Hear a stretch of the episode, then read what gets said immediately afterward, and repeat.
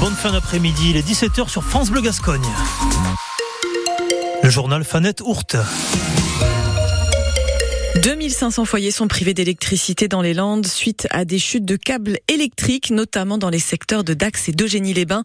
Le vent souffle très fort actuellement sur le département. Météo France a enregistré jusqu'à 113 km heure à Cap-Breton et 100 km heure à Dax.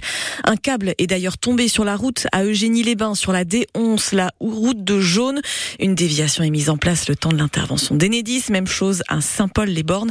Un câble électrique est tombé sur la D652, la route de Sainte-Eulalie. Là aussi, une déviation est mise en place.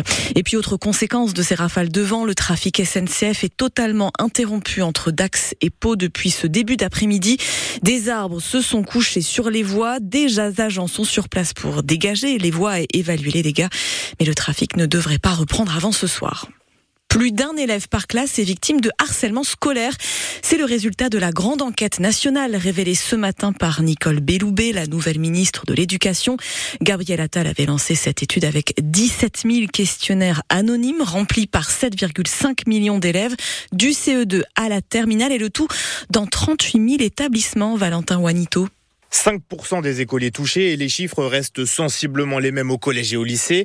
Alors, dans la lignée de Gabriel Attal, eh bien, Nicole Belloubet annonce que cette enquête sera renouvelée chaque année au mois de novembre et servira de baromètre d'état des lieux, en quelque sorte, du harcèlement à l'école. L'objectif, mieux former et sensibiliser chaque acteur dans le milieu scolaire. Alors, 150 emplois ont été créés pour se dédier à cette politique, répartis entre les départements et les académies. Nicole Belloubet, qui salue aussi l'implication des infirmiers, des assistants sociaux, annonce un complément indemnitaire de 1250 euros pour eux pour les cas les plus graves, il est possible de changer d'école un enfant harceleur.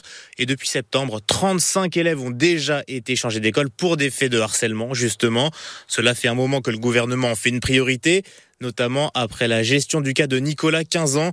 Il s'était donné la mort en septembre dernier au lendemain de sa rentrée, après pourtant plusieurs alertes de ses parents. Et ce chiffre alarmant donc, un élève par classe en moyenne est victime de harcèlement scolaire.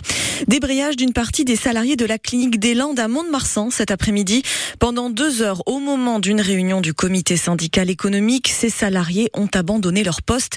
L'activité de la clinique est en train d'être réorganisée. Une partie des activités, notamment certaines opérations chirurgicales, sera transférée à l'hôpital public de Mont-de-Marsan.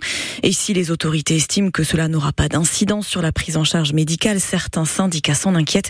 On y revient tout à l'heure dans le journal de 18h. Pas de nouvelles actions des agriculteurs pour l'instant dans les Landes. La FDSEA se concentre sur le travail de simplification administrative avec les représentants de l'État. Le président du syndicat agricole au niveau national a annoncé ce matin de nouvelles actions, notamment dans les supermarchés parce que le gouvernement n'avance pas suffisamment vite dans les réformes qu'il a annoncées. La FNSEA et les jeunes agriculteurs qui seront d'ailleurs reçus demain après-midi par le Premier ministre Gabriel Attal. La météo 100%